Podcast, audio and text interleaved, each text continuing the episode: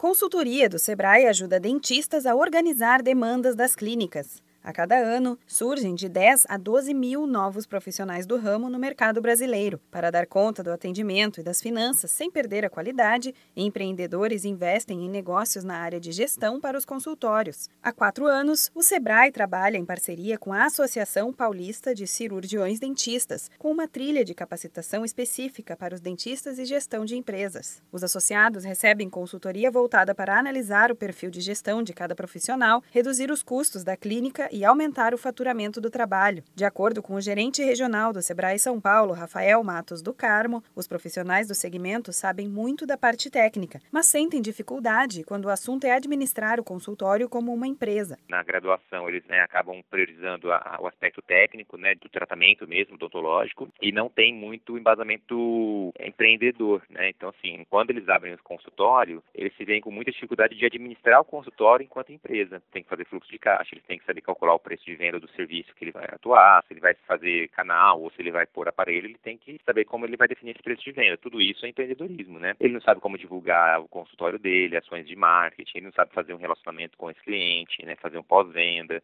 O objetivo é fazer com que os dentistas enxerguem as clínicas como uma empresa de fato, mostrar que eles são empreendedores e devem tratar das questões básicas de um empreendimento. Até hoje, cerca de 100 consultórios da região de Barretos já receberam ajuda do Sebrae e tiveram retornos positivos. O grande desafio deste setor é conquistar novos clientes, manter os que já frequentam por mais tempo e até mesmo variar a oferta de serviços. É o que explica o gerente regional do Sebrae São Paulo, Rafael Matos do Carmo. Hoje eles estão necessitando buscar outros tipos de serviços que não só os tratamentos tradicionais, para buscar também um novo público, né? De poder fidelizar mais esse cliente, é, fazer com que ele vá mais, mais vezes no consultório, porque se ele também fica no tradicional, que é aquele cara que vai lá fazer a, a limpeza, por exemplo, de higiene bucal, que é recomendada a cada seis meses, ele não consegue ter uma fidelização e uma frequência maior desse cliente. Para mais informações, entre em contato com o Sebrae São Paulo Acesse o site sebraesp.com.br e veja qual o escritório mais próximo de sua casa